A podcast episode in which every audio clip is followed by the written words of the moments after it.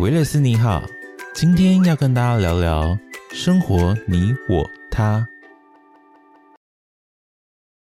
生活你我他，跟着我们一起探索生活的各个面向，感受你我他在这个世界上的美好。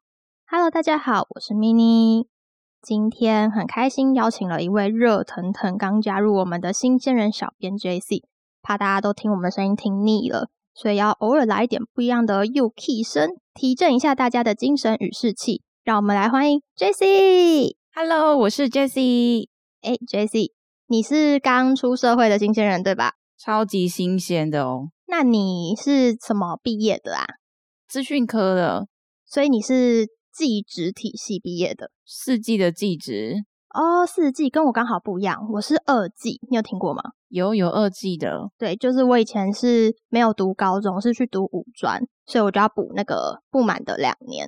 然后我也是技职体系，我那时候五专是呃资管哦，跟我同科系耶。对，然后可是我资管，你知道就学很多东西，他不是会学行销类啊，然后城市语法类，我那时候就对行销比较有兴趣。所以我最后专题演讲也是走行销，然后所以我最后二季就去学了一个也是行销相关的，是流管，它其实是有点物流结合行销类型，就等于我其实学了蛮多面向的。但我是读日校，我记得你好像是夜间的，我是夜间的，嗯，夜间跟日间真的是差非常的多。我有听说，因为我其实之前也有遇过有读夜校的朋友。所以其实就大概知道说夜间部跟日间部差在哪，但是你当初为什么会选夜校啊？当初选夜校是非常直白，就是考试成绩没有上。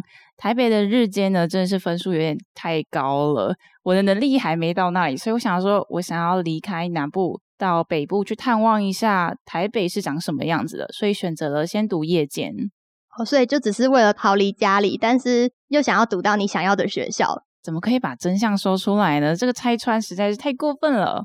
所以你不是像有些人，我知道有些人好像是会有特殊原因，所以才会去选夜间，就真的是想脱离那个地方。没错。那我记得是不是毕业证书上其实不会特别注明日夜校啊？网友那时候跟我说没有特别写日间跟夜间，所以我也很好奇为什么你会选日间呢？其实我选日间没有什么太大的理由，诶就是我其实那时候也不能说不知道有夜校，但就是我没有把夜校当做我的第一选择。加上家里的人，就是长辈有一些都是对夜校会比较有一些偏见跟想法，所以他们也不会同意我去读夜校，我就自然而然只能选日间的。但是我知道好像是不是他其实在就学方面是蛮有差别的，就像上课时间就是一个很大的差别。我们夜间上课时间，我们学校是六点半到晚上十点，这个间距非常的长，而且我们吃饭的时候是非常的赶。大家白天大多数都是有上班，提着饭盒到学校匆匆的吃饭，赶着上这一堂课。你们如果只上晚上，你刚刚这样念起来是三个小时左右吧？这样子你们假日要上课？要，而且我大一到大三的时候，假日周六整天上课。从早上十点的上到下午四点都有，虽然没有到整个八个小时，但中间有休息一小时半到两小时看课堂的安排。那中间不过乐趣是跟朋友揪一揪去附近吃饭，这时间说起来其实也没有特别的长，是跟日间差不多的。可是这样子算起来，你们是要读比较久吗？就是像你们四季也是四年吗？还是可能要多一年之类的？我们四季也是四年，我们是修一百二十八学分，日间是吗？呃，你确定要这样考？我现在这个已经毕业不知道多久的人吗？我真的不记得哎。我的印象中应该。没有差太远，因为我们是读四年毕业，然后日间又是四年毕业。然后我自己算了一下，我们夜间有时候一学期修到二十二学分，也是快要到顶的二十五学分了，有一点差不多的感觉。因为我那时候其实，在读大学，就是读二季的时候，我有在外面打工，然后我有认识一个，就是我打工的那个地方的正职，他就是晚上读夜校的，那他就是白天从。早上一直工作到好像五点多，然后就赶着说下班就要冲去上课，所以我就大概知道说他那时候是几点上学，然后也知道说他其实比较忙碌，就他变成好像自己没有自己的时间，然后他假日就像你说的偶尔要去上课，所以他假日不太好约出来玩，然后就变成比较难找他出去玩，就变成他也没什么朋友，夜间确实有这一个困扰，我们的假日基本上都是在家里休息，只剩礼拜日没有什么出去玩。我自己在读的时候，周日也是蹲在家里，非常的无聊，只有一群比较熟悉的夜间朋友。我很羡慕日间的朋友，是他们白天可以去揪团啊、吃饭啊，还可以一边翘课一边出去玩，超羡慕的。可是你们是因为彼此之间只读了那几个小时，感情就不会这么好，是吗？应该说有一个小团体，大家的磁场对不对那种感觉？我们都是非常非常小的小团体，可能两三个人、两三个人一群，不会像日间看到一大个阵仗，然后揪一大团去吃饭。而且我们那时候白天大家有自己的工作，晚上就觉得好累哦，还要读书，看到老师就觉得啊，怎么是老师啦？我想回家。讲到读书，可是你们班上应该是有年纪比较悬殊，就是没这么年轻的人。我们这一届蛮特殊的，其实年纪比我们大，顶多只有大八岁。我们下一届倒是真的有很多那种年纪超大的，落差到二十岁都有。你是说四十五十岁的叔叔阿姨这样？有六十五岁以上的北北，他居然还来学校读书。然后我看到他正超认真的，虽然他有老花眼，他还会戴着他的眼镜，然后坐到最前面那一排。特别是举手，老师这里有问题怎么办？怎么处理？啊，下课之后我有一次真的是也被他抓到，他说：“同学来帮我一下，我需要你的帮忙。这个 app 怎么用啊？学校怎么登录？我怎么进不去啊？这个账号密码要怎么设？”哎，可是你们不是只管资讯科吗？我们那时候是通识课程，所以有其他系的课。那那个北北，我也没有确定他是哪一个系，但真的是让我印象非常深刻。他超级用心，在场最认真的学生就是他，就是一种活到老学到老的感觉。对，这个北北在毕业的时候，他居然还有上台授奖，哎，真是活到老学到老的奖项，很厉害哎。对，他是成为我人生之中一个很印象深刻的人物，让我知道说我在年老的时候也要持续的进修学习，而且要像他一样。厚脸皮扒着小朋友不放，认识年轻美眉多好啊！就像今天邀请到你来跟我们大家聊天，大家听了心情也会开心的。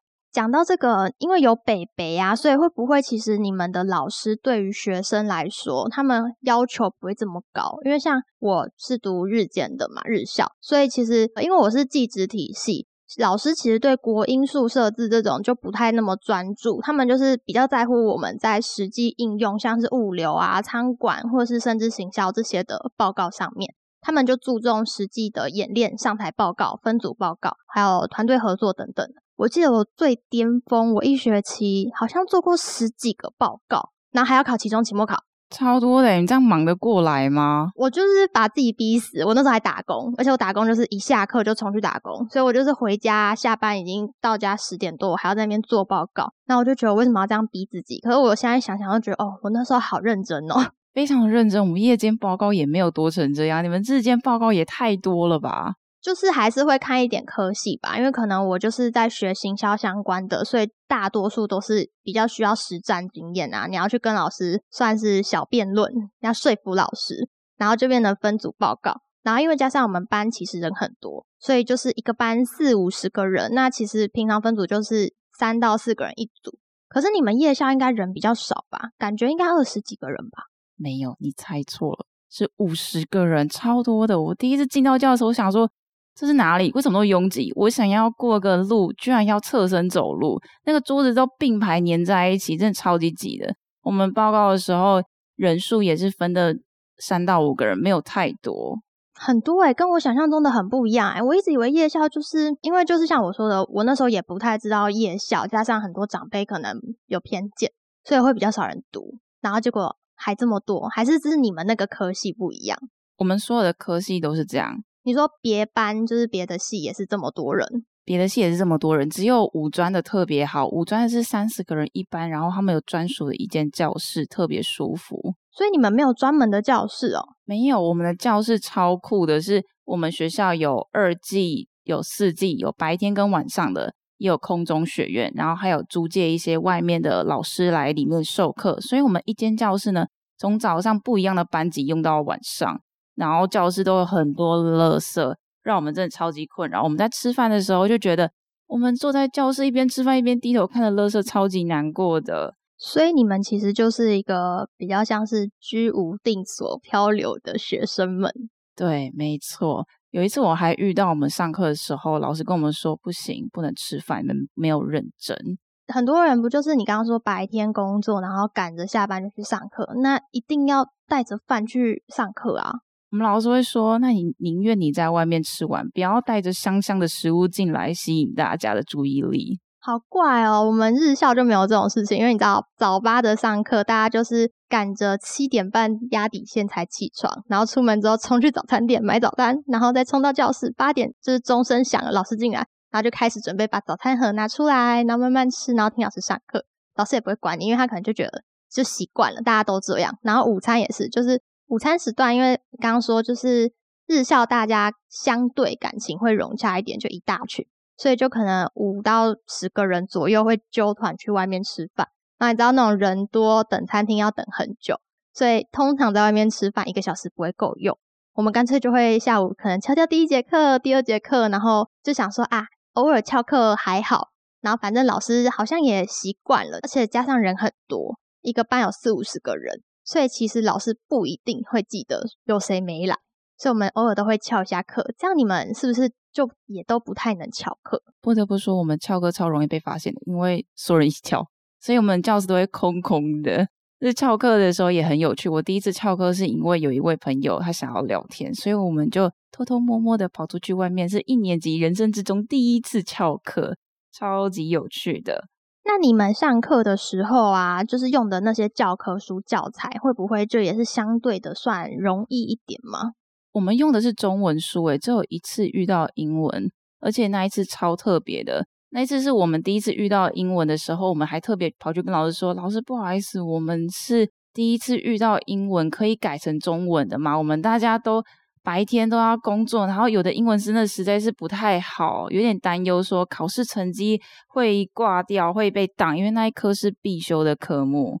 你们直接就是给老师那个人情压力，说：“哦，我们工作很忙，没时间看英文。”对啊，但最后这个老师并没有同意，我们就拼了命开始读，而且还特别跑去问一些学长姐，去联络那些已经毕业的，说：“哎，怎么办？这考试怎么办？”学长姐还会拿他们以前考过的题目送给我们，然后老师真的有出一些之前考过的题目。遇到这一次的英文老师，真是让我印象深刻，也很感谢之前的那些老师们是用中文教科书。但是我觉得这个应该就跟日夜校好像没太大的关联。因为我其实日校啊上课好像也没有那么多的全英文，印象中，因为其实我后来还有读研究所，我是到研究所才有比较多全英文的书，然后那时候也觉得哦好痛苦哦，就是 像什么统计学好了，我统计学就没学好，然后结果还要用全英文在那边看题目，所以那时候觉得日校好像还好，它都是中文，然后所以我就觉得其实应该是跟学校有关系，学校是有没有很厉害很厉害的学校。还有跟有一些科系吧，就是可能像我觉得学资管之处学到英文的就比较是常见的事情。我们这个科系确实是英文为主，因为要写 coding 这些是一个非常必备的技能。但老师因为体恤我们是夜间的关系，所以会特别转成中文的。哦，所以你们同一个科系的日校有英文教材？我们同一个科系。英文教材是特别属于日间的，那你那时候应该就很庆幸自己选到的是夜校吧？这是一部分的庆幸，但另外一部分的遗憾是，我觉得我没有努力，我的英文现在英文超惨的，我还要特别去下班后努力补我的英文。哦，对啦，这后来觉得出社会以后觉得哦，英文好像很重要，当初好像应该逼自己读一下英文。哇，而且那时候没有乖乖听劝，听我们的那些夜间老师。我们夜间老师是夜师，所以在学校学东西的时候，有一些特别的学生，他们真的是超级用心的，因为他们已经决定好要读这个科系，要走这个科系，所以会扒着老师死命的问。所以其实前面讲到，就是学业上的不一样，课业上的不同之外，在人际关系还有未来发展，其实也有一些的不一样。就像你刚刚说的，有夜师，所以比较能够去问说，如果我以后想要前往相关的。职业发展，或是有没有推荐的工作，老师都会推荐给你们哦。对啊，这是日夜间的差异。我觉得日夜间的老师这一点就有差非常多。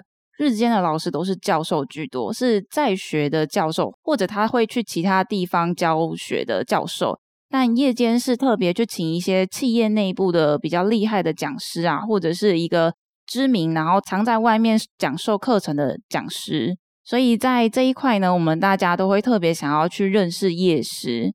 所以就是那些积极的同学，有一些人可能就会选择夜校，是因为这样，因为可以认识，可能算是增加资源的一部分嘛？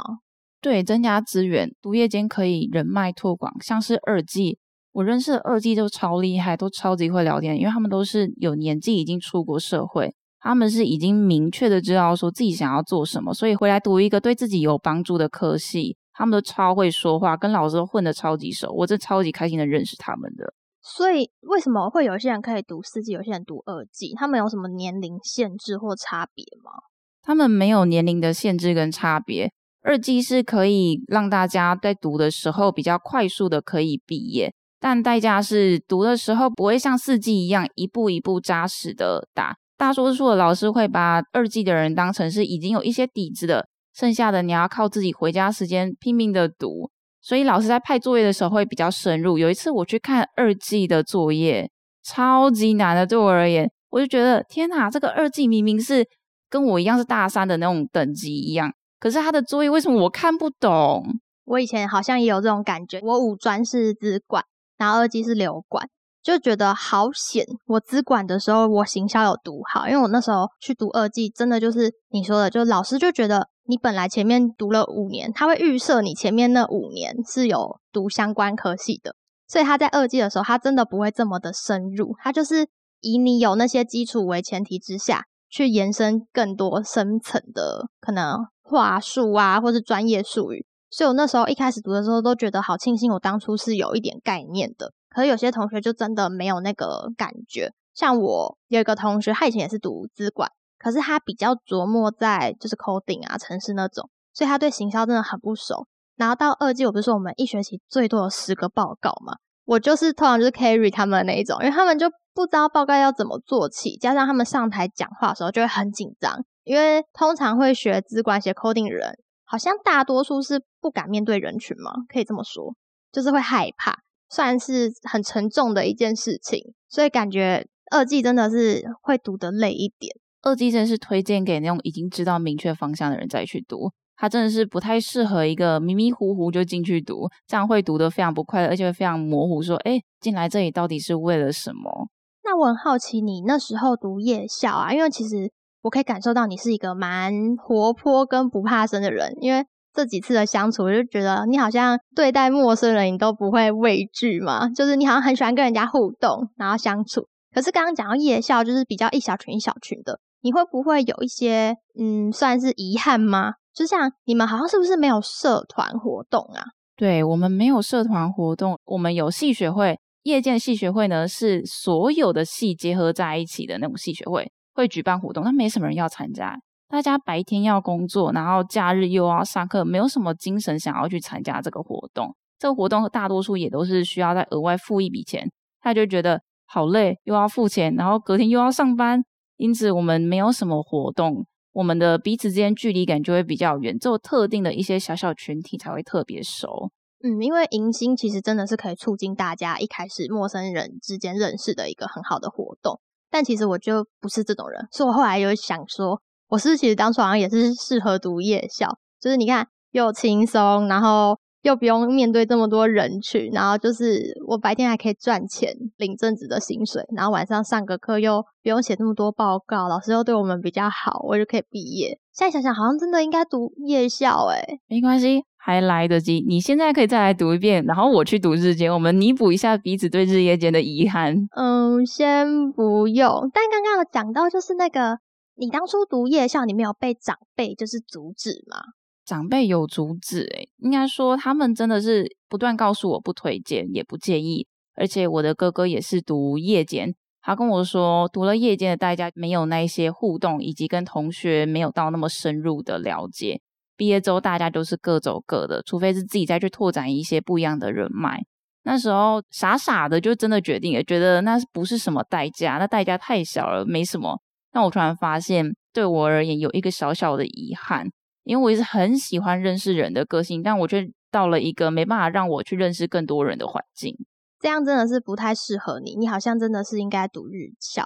然后加上有些人，我知道有些夜校的同学，他们会是不是因为像你那个那么简单，就是能逃离生活圈？有些人是可能家里经济因素，所以导致他不得不去做一个，因为打工毕竟领的薪水有限。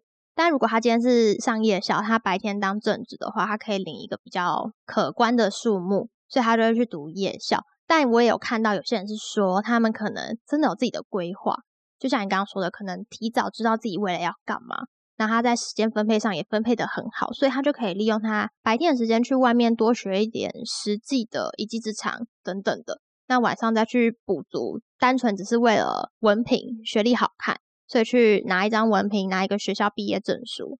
所以我觉得，其实不管在什么样的情况下。大家都可以去了解自己未来到底有什么样的规划，然后这些日夜间的差异，其实最重要的还是要看自己注重的是什么。那你在时间上规划好，其实求学之路的其他时间都可以努力的充实自己，让自己在学术上都可以补充到满满的能量，朝着自己更美好的未来迈进一大步。也很开心今天邀请到 J C 来跟我分享一些日夜间的差异，对夜校有更新一层的认识跟突破。我也很开心，今天能看日间的 mini 聊一聊，因为日间真的是做了好多我好想做的事情，但都没做到。我在这里鼓励大家，不论你读日间或是夜间，真的要好好的规划自己的时间，去充实自己，而且去想自己未来想要做什么，这是一个人生的里程碑，这是真的是很重要。那其实今天也差不多到这里结束了。最后，如果有喜欢今天这集的内容，或是有什么想法跟建议，欢迎到 Apple Podcast 打五颗星留言，让我们知道。也记得按下订阅、关注、加分享，才不会错过最新的集数哦。而且有你们留言的实质鼓励，也是制作节目的最大动力。那我们就下期再见吧，拜拜。